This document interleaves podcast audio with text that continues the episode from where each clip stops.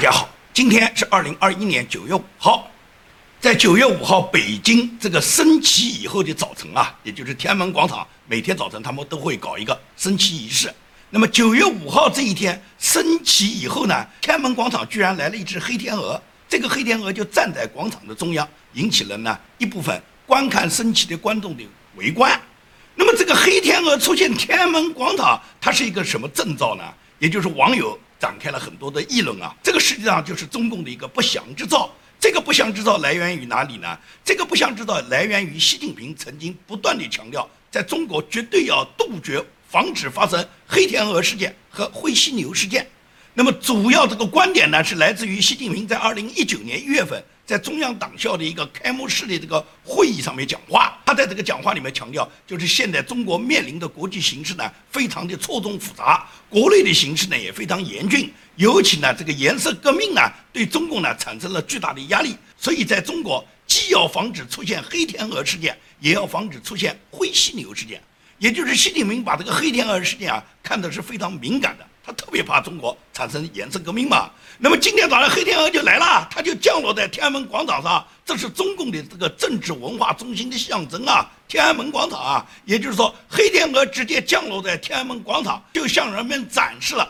黑天鹅已经到了。那么这个黑天鹅它到了，它实际上就是预示的中国将会发生一个黑天鹅风暴，这个风暴将会从中共最高层延烧到最基层。也就是共产党要熬过这几年，它实际上是很难的。中共现在已经知道它的这个地位是岌岌可危的。现在无论是在国际上还是国内，习近平现在都是困境重重。最简单是欧盟现在已经跟过去跟中共这个态度已经完全不一样了。前两天就发生了一个十八相送立陶宛的欧盟反共大联合。这个十八相送立陶宛是什么意思呢？是台湾方面呢，今年七月份曾经宣布过，将在立陶宛首都呢。维尔纽斯呢设立台湾代表处，这是第一个设立在中国，这是第一个设立在跟中国有正式建交的外交关系的国家里面设立台湾代表处。所以说呢，这件事一做以后呢，中共就炸起来了，因为中共认为所有跟中共建立外交关系的国家，台湾在你们这设立的所有代表处，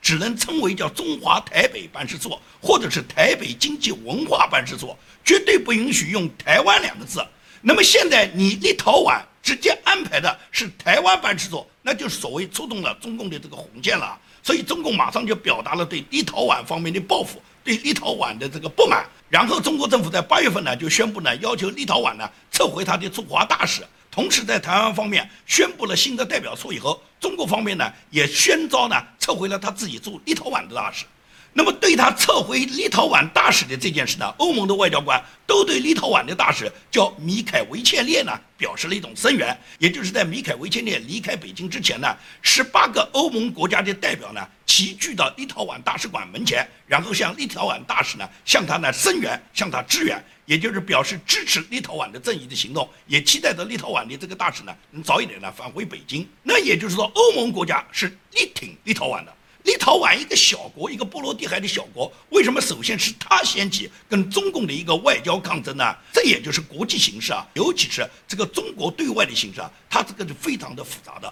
也就是这种错综复杂的局面呢，往往撕开这个里面这个黑暗的一角呢，都不是大国，因为大国考虑的利益太多，而且大国之间会互相牵制。而这种小国呢，它往往呢没那么大的顾忌，所以立陶宛率先在欧洲呢撕开跟中共抗争的这一角呢，一下子就引得欧盟呢对他极大的支持。而中共的恼火呢，中共惩办这个立陶宛小国呢，又没有什么太多的办法。因为中共呢曾经用贸易的方式呢对澳洲进行惩办，因为澳洲反抗北京，要求溯源中国这个病毒，要求追查武汉病毒的来源，并且对中共清算。澳洲是反抗中共，要求清算最积极、最努力的一个国家，所以中共呢对澳洲呢有很大的打击，因为呢澳洲跟中共呢有大量的贸易。这种经贸关系，尤其是中国大量的留学生在澳洲进行培训呢，澳洲这个教育创收这一块呢，也是很大的一块 GDP。所以呢，中共呢通过这方面去打击澳洲呢，对澳洲施加了很大的压力。而立陶宛就不同了，立陶宛跟中国基本上没有什么太多的贸易，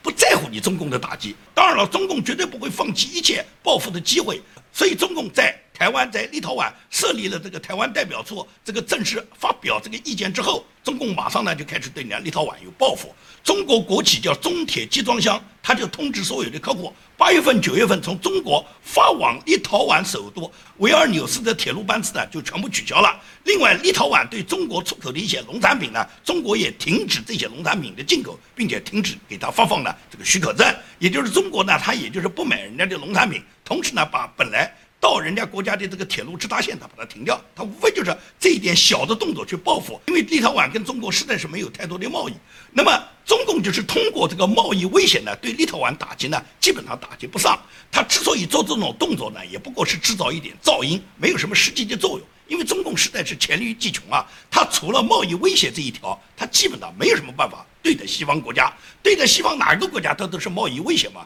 因为中国有很大的市场嘛，中国有很多的人口嘛，中国有很大的廉价的产品的出口嘛，所以中共通过贸易这一环呢，就往往能锁定西方的那些国家跟中国的贸易往来。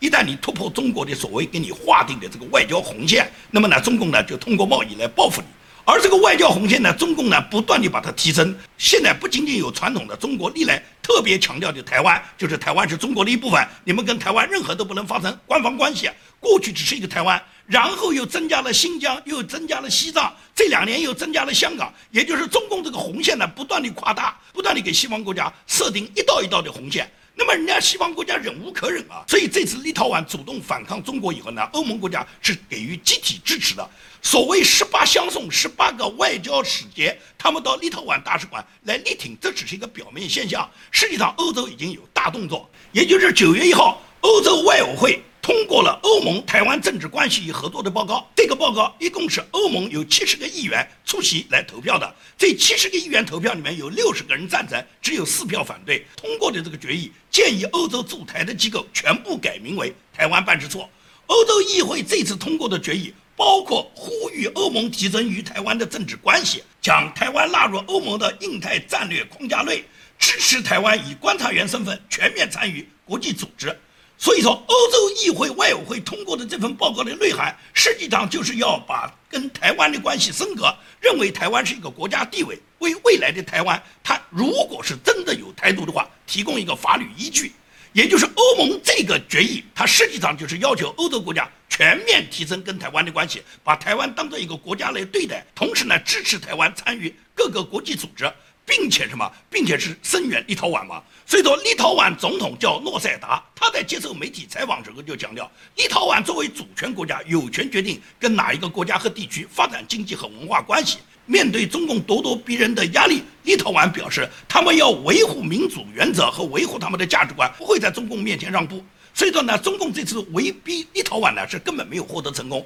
立陶宛根本就不甩中共那一套。大家还记不记得，在去年，曾经捷克共和国的议长是专门去访问台湾的。他访问台湾的时候，中共是非常恼羞成怒的，要打击人家捷克。那么现在，除了捷克之外，立陶宛也再次为台湾的问题跟中共杠起来了。也就是欧洲很多小国家是中共拿他妈不吃劲的小国家，这些国家都率先跟台湾发展关系，根本不拿中共对他们的威胁当回事。也就你中共，你大不了你断交就断交，你撤回大使就撤回大使，跟你中国停掉贸易就停掉贸易，人家不怕。那么这些国家都是欧盟的一员啊，也就是欧盟很多小国家，他们率先跟台湾发展关系，跟中共真走到大家都互相断绝外交关系、停止经贸往来的这一个地步之后，那对欧盟的主要大国也会产生极大的影响啊。而欧盟过去一直操纵着欧盟的最主要的人员是默克尔，默克尔和马克龙，也就是德国和法国主导了整个欧盟。那么德法这两个领导人呢，都是相当的要讨好中共，跟中共之间都有相当密切的勾兑的。那么这个里面的主力当然是默克尔，默克尔担任德国总理有十五六年了，也就是默克尔现在终于下台了。那么默克尔滚蛋以后，默克尔的继任者会不会延续默克尔的路线呢？现在我们还不好说。但是不管怎么样，就是默克尔过去作为一个钉子定在欧盟，他始终是跟中共缠绕，而且他经常跟美国要制定的各种反华和围困中共的策略呢，跟他呢唱反调。这是默克尔一贯过去干的事。现在默克尔滚蛋了，来的这个新的继任者能不能够去突破这个封锁线，我们还不好说。但是无论谁来继任默克尔的地位，要想在欧盟成为领导，你一定要得到欧盟大部分国家对你的支持和对你的拥护的。而欧盟这两个国家的主要领导人就是德国和法国的领导人，他们在过去这么多年的表现已经被欧盟很多国家，尤其是这些小国家，他们完全是不能够接受的。也就是说，欧盟现在决心要冲破跟中国的包围圈，反抗中共用贸易的形式来围困欧洲。也就是欧洲如果是打击中共，欧洲就跳开了美国。过去都是美国当老大，欧洲呢配合美国，跟美国一起来围困中共。而拜登现在大家可以看到，他完全是对中共是一个绥靖政策，他他不可能去围困中共的，他跟中共只可能是表面上嘴巴上讲的多好听，背地里面跟中共都是勾兑的交易。这一点欧盟已经看得很清楚，根本不会指望拜登率领的全球来反抗中共。所以说，欧盟自己就团结起来，尤其是欧盟这些中小国家，他们首先率先跟中共发难以后，在欧盟这些大部分中小国家都已经有了这个现实政治基础以后，那么德法呢，也只能是呼应欧盟的整个的这个趋势。所以说，欧盟这次议会能通过，有六十个议员都同意要把台湾的这个等级上升，要把台湾称为是国家，要把跟台湾发展经贸关系，而不顾中共对他们的这个施压，就可以明显的看出，在欧盟大部分。国家里面是根本不愿意继续忍受中共对他们的这个贸易威逼，也就是中共动不动用贸易来威逼嘛。加上去年有了新冠疫情以后，现在又有一个疫情威逼嘛，也就是中共动不动用疫苗的方式来向欧洲输送以后，用疫苗外交去拉拢欧洲各个国家嘛。加上欧洲大量的白左领导人，他们特别强调这个疫苗，特别强调这个病毒，因为他们知道什么？病毒实际上就是他们限制人们自由的一个工具，他们可以打着这个防疫为名，然后达到他们。管制人民的目的，而管制人民，他们就用疫苗外交的方式呢，来给人民呢施加这么一个工具。中共恰好就配合了白左，在欧洲也好，在美国也好，都实行了这个战略。你看，全球的白左都是号召人人要打疫苗的，告诉你这个疫苗是多么的重要，同时这个国家的这个防疫形势多么的紧张，人们不能够随便到外面去参加公共集会，不能到餐馆去，不能搞运动会，不能搞音乐会，不能去教堂，什么都不能。就只能待在家里面。如果是你们想出去，你们就要打疫苗，就要拿疫苗护照。这是所有全世界白种都希望这么去做，而配合怎么去做的是中共的疫苗外交。是中共输出了大量这个疫苗，以疫苗来捆绑这个国家的政治经济，同时输送疫苗实际上是这个国家里面这些白左领导人用疫苗来捆绑自己国家里面的人民。这个疫苗真正能有多少效果？是不是打了疫苗以后就肯定不染病？谁也没有办法做出一个科学的决断。既然是没有办法证明这个打了疫苗一定不染病，那么打不打疫苗就是每一个人自己个体的选择。你想打你就打，你不想打就不打。而政府，尤其是左派领导人，他威逼你打，他用疫苗来管制你，实际上就是剥夺你的自由嘛。而这一点，西方白左的领导人和中共是特别热衷的。他们通过的方式就可以束缚人们的自由，同时管制人们的行为，达到什么？达到他们推行专制手段，达到他们专制的目的嘛？你以为欧洲的白左领导人不想享受专制的特权吗？他们看到习近平每天享受的专制的特权，他们羡慕死了。他们也希望在他们执政的国家里面，他们可以拥有这种特权，他们可以限制人民的自由，他们可以想让人民出来就出来，他们想让人民待在家里面就待在家里面，然后不准反抗。原因就是什么？出来就会生病啊，就会有病毒啊。所以说你待在家里面嘛，你出来你就要打疫苗嘛。而这个疫苗真有效假有效没人管。同时这些疫苗一定是跟共产党捆绑嘛。所以说中共大量的出口这些疫苗，本身通过疫苗就获得了这个疫情经济，也就是中国几个制药企业，凡是制造疫苗的企业，个个赚得盆满钵满啊。这些企业里面哪一个没有中共权贵家族的影子啊？都是中共权贵，他伸手伸到这些疫苗产业以后，然后他们赚了大量的钱。这种钱不光是割中国老百姓的韭菜，也要割全世界老百姓的韭菜。这是中共和西方白左势力他们勾结，他们想达到的一个目的。而配合中共这个目的的人，显然是他们为了捞取个人政治资本和个人家族利益的。那欧洲的这些小国家，他们不在乎中共这些利益，他们看清了中共这个阴谋，所以说以立陶宛为首的欧洲的这些小国家，率先就发起了跟台湾发展经贸关系，而不理睬中共对他们所划定的各种红线。那么在立陶宛这一类国家，他们不断的反抗中共以后，欧洲的其他国家也都会风起云涌的站出来，他们团结一起，然后成为一个反华联合阵线。这个反华联合阵线一旦扩大以后，在欧洲形成基础以后，中共就没有可能继续用这个经贸、用贸易去捆绑欧洲国家，去威胁欧洲人民。当欧洲人民取得极大成功以后，就会鼓舞世界各地其他国家，包括澳洲啊，包括新西兰，包括加拿大。当然，最终是撼动美国。只要美国能够认识到这一点，尽管现在拜登政府他是想跟中共绥靖的，但是美国不是拜登一个人说了算的。美国毕竟朝野有那么多政治家，有那么多捍卫美国民主价值观的人。所以说，当美国这些清醒的政治家们能认清中共对世界的危害的时候，他们和欧洲一起联手。那你觉得共产党在国际上，在整个世界上，他还有什么他活动的余地呢？所以说，最终。台湾这张牌不简简单单是触动全球各个国家跟台湾发展经贸关系的这张牌，更是撬动中共政治的这张牌，有可能把台湾关系最终上升到什么？上升到灭绝共产党、打击共产党、全球反共、全球灭共，最终把中国改变中国的颜色，这种可能性是完全存在的。这个黑天鹅来实际上就是一个预兆，就是知道。中国黑天鹅到了，天安门广场黑天鹅已经到达了。到达的结果，也就是中国将爆发一个黑天鹅式的颜色革命。黑天鹅到了，就预兆着中共已经是岌岌可危了。全世界都在挺台湾，都在支持台湾。那台湾怎么做的？台湾究竟是要抗共反共，还是要挺共呢？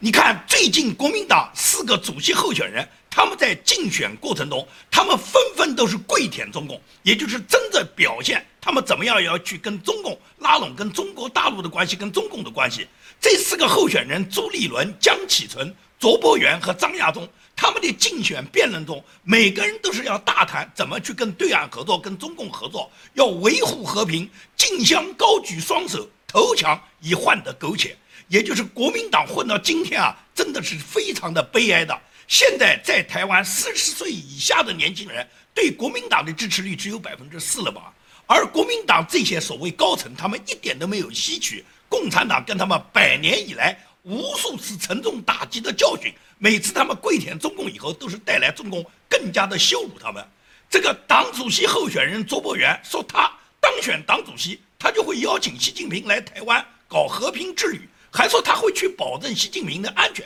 我不知道这个周伯元讲这个话，你是站在什么立场？邀请一个流氓、邀请强奸犯逛你家，然后去展示你老婆和你女儿啊？你保证习近平的安全，保证流氓和强奸犯的安全，是你保证他的安全，还是他保证你的安全啊？习近平随时可以派人把你做掉，而你能动到习近平一根毫毛吗？你国民党真的敢拿出当年代局长的作风，能干掉习近平，那你也算是为中华民族立功了。你们行吗？你们只会跪舔习近平，所以说国民党这四个主席候选人，人人争相向习近平表功，人人争相要靠拢中共，就典型的说明国民党经历百年，他们气数已尽，他们真的跟共产党一样，他们没有一点进取精神。难怪台湾现在四十岁以下的年轻人几乎没有人认可国民党，几乎没有人去愿意支持国民党，这就是国民党现在的方针嘛。全球都在挺台湾，人家挺台湾是要挺台湾，敢于抗击共产党，敢于跟共产党分庭抗礼，敢于不受共产党的胁迫，而跟全球民主价值观所秉持共同的观念的国家站在一起，对抗共产党的邪恶政权嘛？为什么国民党的高层你们就如此的软弱，如此的要跪舔呢？所以，台湾最终七十多年来，国民党发展到今天，不但没有成为最主要的反攻力量，反而成为永共的海外力量，是让所有当年浴血奋战的所有这些抗日功臣们，他们所建立的中华民国的这些将士们，让他们在地下是难以长眠的。他们当年消灭日本侵略者，建立一个民主的中华民国政府，为了谁啊？不就是因为为了他们的后代能够在今后获得一个民主自由的一个制度吗？但是这个民主制度没有建立几天，就被共产党血腥残暴的夺取了政权，而在中国建立了一个专制制度啊！共产党不但没打过一个日本人。而把所有的精力囤积下来，然后去打这些抗日的工程，去屠杀那些国民党的抗日将士。中共建政以后，杀掉了多少那些抗日的工程啊？而几十年以后，毛泽东大言不惭地跟日本的首相讲：“要不是你们侵入中国，我们根本就获得不了政权。所以，我们不但不会痛恨你们日本人，我们还感谢你日本人。”这是毛泽东的话。但是今天的红卫兵忘掉毛泽东的话了，他们天天要抗日反日啊！也就是习近平号召的这些新一代的红卫兵，他们天天要抗日反日。经过习近平率领的中国人民一个多月的共同努力，投资六十多亿的大连日本风情街终于被他们封停了，顺便把日本东芝企业也赶出了中国。这一个习近平领导下的抗日战役，一共歼灭了国内的商家有一千多家，歼灭日本的商家也就是四家，顺便歼灭了一家尼泊尔的商家。然后解放了这个被日本帝国主义压迫、压榨、奴役的中国员工，大概要三万多人，也就是三万多中国员工全部下岗了。这就是中国人民每次抗日你们取得的伟大胜利。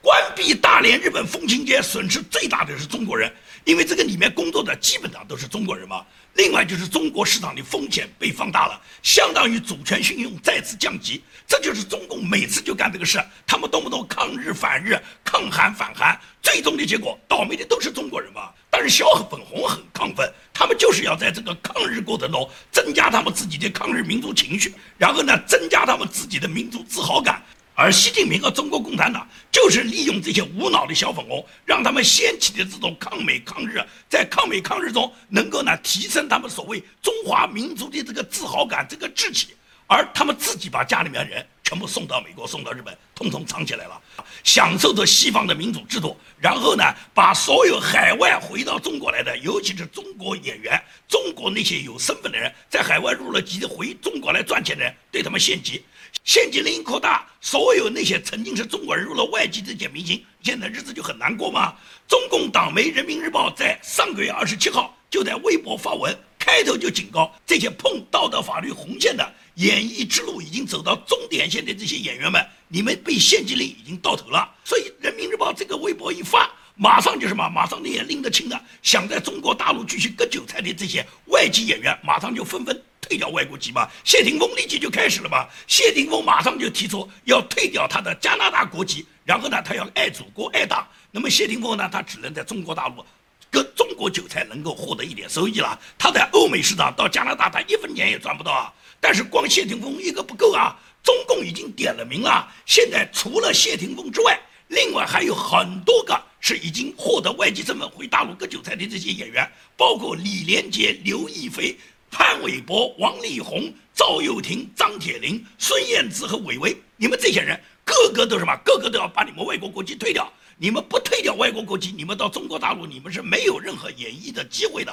而那种本身在中国大陆还没有入掉外国籍的，类似于像赵薇这种人，赵薇这种人，中共清算的这个步伐就大多了。因为赵薇涉及的不是她一个演员以外籍身份到中国来割韭菜捞钱的这么一个简单角色，她跟她老公跟马云这个帝国，跟曾庆红弟弟曾庆怀所织成的这个权贵大网里面，已经把很多党国的权贵已经拉在这个里面。而这些党国权贵里面，有的正是习近平需要打倒的，或者是对习近平有反对的这些反对势力。那么清洗这些反对势力，就可以拿马云、拿小燕子、赵薇开刀。开刀，你们实际上是剑指你们背后的那些主要力量，包括曾庆红家族，也就是党内所有的这些尖锐的这些高层斗争。最终都会通过社会上这些演艺明星和一些这个经济领域的富商们，通过对他们的整肃能够表现出来，也就是打击富商、打击明星的背后，实际上是惩治习近平主要的反对力量，